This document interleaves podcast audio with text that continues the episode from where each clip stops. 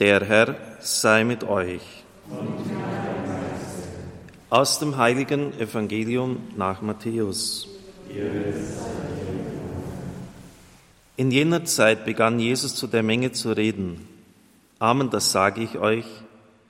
Unter allen Menschen hat es keinen größeren gegeben als Johannes den Täufer, doch der Kleinste im Himmelreich ist größer als er. Seit den Tagen Johannes des Täufers bis heute wird dem Himmelreich Gewalt angetan. Die Gewalttätigen reißen es an sich. Denn bis zu Johannes haben alle Propheten und das Gesetz über diese Dinge geweissagt. Und wenn ihr es gelten lassen wollt, ja, er ist Elia, der wiederkommen soll. Wer Ohren hat, der höre. Evangelium unseres Herrn Jesus Christus.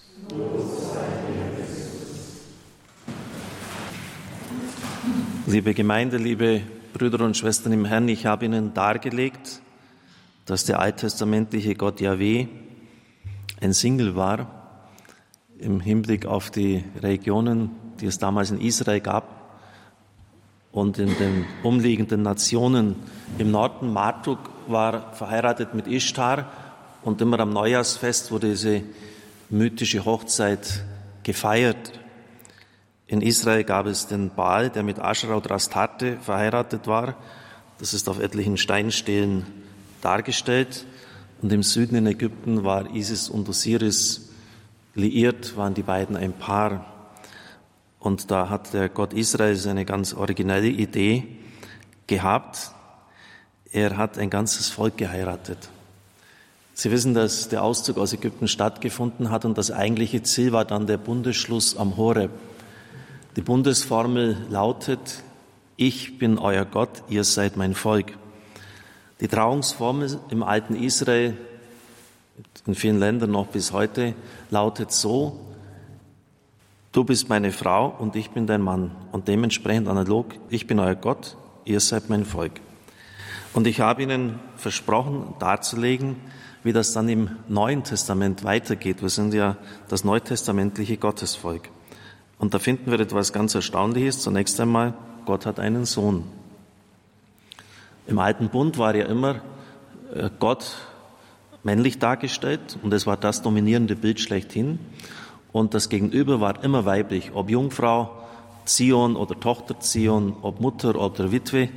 Immer in diesem Bild ist die Beziehung Gottes zu seinem Volk dargestellt worden. Ich kann es vorwegnehmen, im Neuen Testament ist es nicht anders.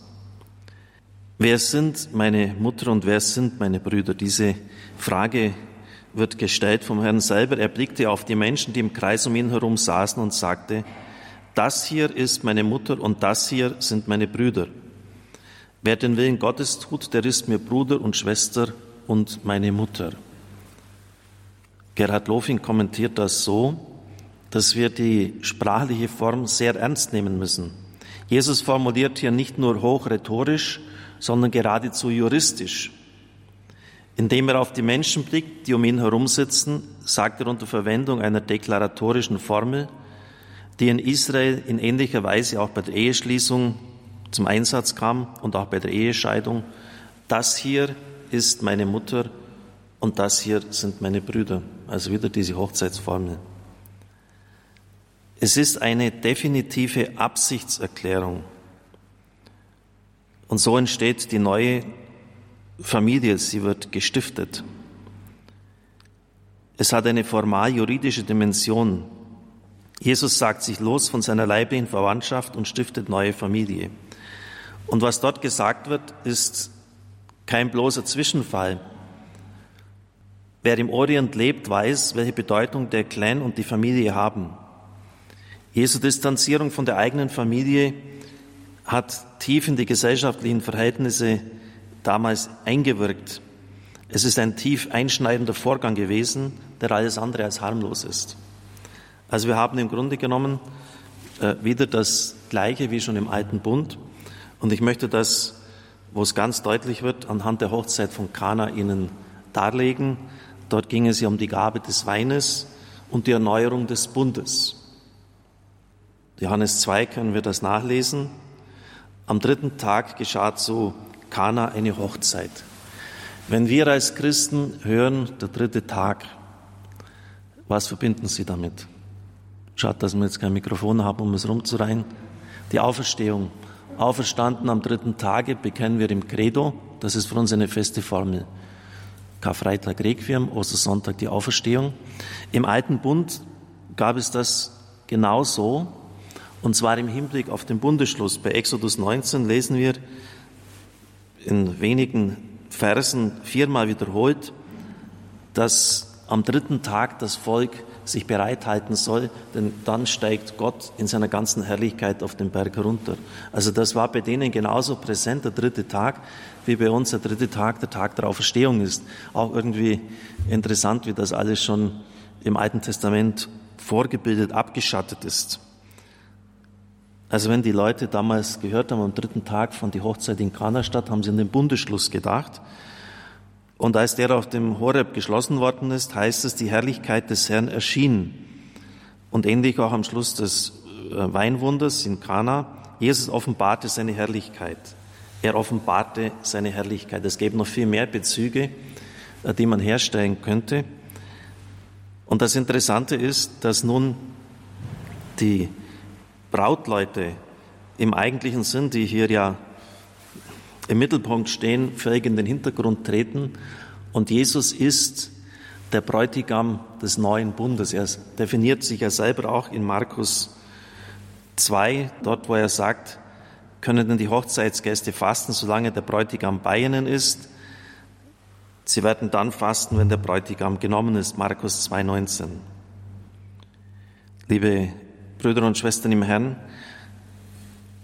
es ist doch wirklich hochinteressant, dass in dieser ganz bewussten Parallele zum Bundesschluss damals der Bund durch Jesus bei der Hochzeit zu Kana erneuert wird. Und das wird ja ausdrücklich herausgehoben. Es ist das erste Zeichen. Eigentlich müsste man im Griechischen, Johannes nummeriert ja die Wunder durch, übersetzen, es ist der Anfang, so steht es nämlich dort, Arche. Es ist der Anfang. Damit hat Jesus sein öffentliches Wirken nach Johannes begonnen. Und am Anfang stehen sozusagen drei F. Fest, Freude und Fülle. Fest, Freude und Fülle. Also so hat alles begonnen. Und da ist natürlich auch die Frage bei uns in der Kirche, wo ist das Fest, wo ist die Freude und wohin ist die Fülle äh, gegangen? Wenn das der prägende Anfang ist, der Anfang geht ja mit. Wenn das Stiftungsabsicht des Herrn war, jetzt ist Hochzeit für die ganze Menschheit, denn es ist Gnadenjahr, jetzt bin ich da. Warum ist das uns heute so abhanden gekommen? Ihnen, mir, jedem von uns.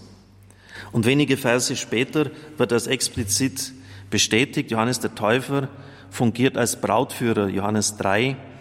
Wer die Braut hat, ist der Bräutigam. Der Freund des Bräutigams aber, der dabei steht und ihn hört, ist voll Freude über die Stimme des Bräutigams. Diese Freude hat sich nun vollendet. Also da wird Christus nur wenige Verse später äh, explizit als Bräutigam bezeichnet. Und dazu müssen Sie auch wissen, wenn die Stimme von Bräutigam und Braut ertönt, dann ist Heilszeit. Denn bei Jeremia heißt es, Verstummen lasse ich an diesem Ort Jubelruf und Freudenruf, den Ruf des Bräutigams und der Braut. Weil die Israeliten damals viel Unheil getan haben. Aber wenn das jetzt wieder ertönt und wenn man das jetzt wieder hören kann, diesen Jubelruf, diesen Freudenruf, dann ist die Heilszeit angesagt. Und das ist das erste Zeichen, der Anfang. Genauso wie das Johannesevangelium damit beginnt, im Anfang war Gott. Also es beginnt ganz oben, noch bevor irgendetwas war, im Anfang, vor aller Zeit.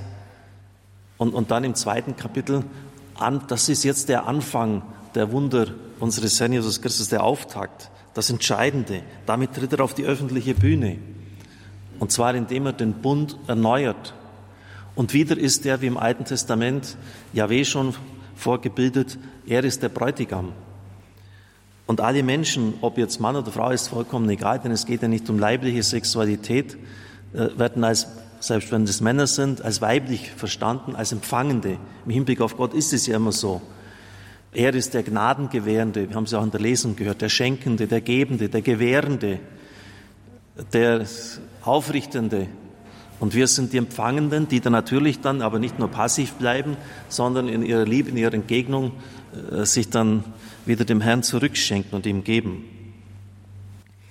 Ich habe gesagt, Hochzeit von Kana, das ist Bundeserneuerung, dritter Tag, Offenbarung der Herrlichkeit. Es ist aber auch Gabe des Weines. Und das war auch ein messianisches Kennzeichen, denn der Wein steht nicht für Alltäglichkeit.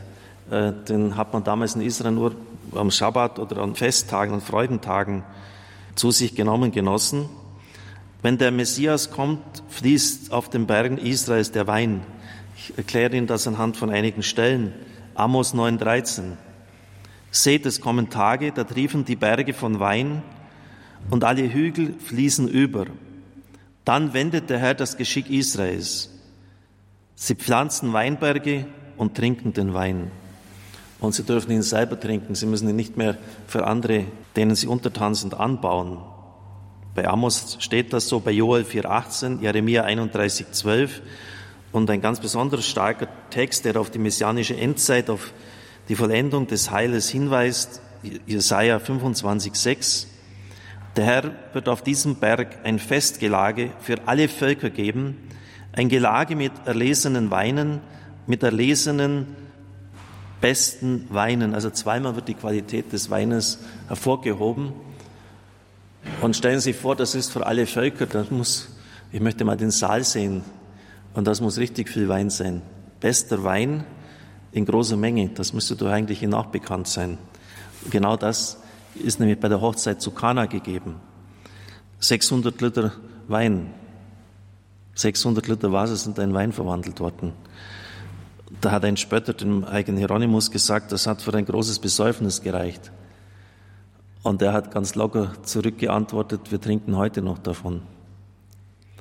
Also der gemeint ist, dieser geistliche Wein, der gereicht wird, der reicht durch die ganzen Jahrhunderte hindurch.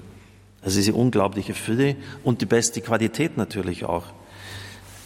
Denn der für das Trinken Zuständige, der Festmeister, äh, der sagt, du ja doch hast den guten Wein bis jetzt zurückgehalten. Also es sind ja wirklich sehr deutliche Anklänge, dass die Hochzeit von Kana ein Vorausbild jetzt dieser messianischen Zeit ist, die in der ganzen Fülle natürlich dann in der Endzeit nochmals kommen wird, aber das ist jetzt schon hier anfanghaft präsent. Wein in Fülle und bester Qualität. Liebe Brüder und Schwestern im Herrn, es gibt noch viele andere Hinweise, viele Bibelstellen, die Sie nur wirklich verstehen können in der Tiefe, wenn klar wird, dass Jesus sich als Bräutigam bezeichnet. Ich habe Ihnen jetzt mal die wirklich entscheidenden gesagt. Wer sind meine Brüder und Schwestern? Das hier sind sie. Das ist wieder diese Trauungsform. Es ist die Hochzeit von Kana. Er nennt sich selbst Bräutigam des neuen Bundes. Ich werde aber in einer weiteren Predigt nach Weihnachten noch eingehen, dass Sie viele Bibelstellen erst nur dann, die Bibelgelehrten haben das sehr schön herausgearbeitet in den letzten Jahren, nur dann verstehen, wenn sie die Hochzeitssymbolik im Hintergrund haben. Und da werden Ihnen vielleicht dann manche Dinge klarer werden. Also das durchzieht das Neue Testament auch sehr stark. Und wenn das so ist und dass man jetzt eigentlich wirklich ohne äh, große exegetischen Holpereien Ihnen darlegen kann, dann hat es natürlich auch einen Einfluss, eine Auswirkung auf das, was Sie hier feiern, die Eucharistie feiern. Denn die Hochzeit von Kana haben wir ja immer in Bezug auf die Eucharistie geschehen. Dort wird auch gewandelt. Zwar nicht Wasser in Wein, aber der Wein in das Blut Jesu Christi. Und es ist auch eine riesige Fülle vorhanden, die sie nie ausschöpfen können. Christus selber. Und da geht es auch um diese Symbolik. Und Sie merken, das ist keine Kleinigkeit. Die Zeilen sind einfach nicht austauschbar.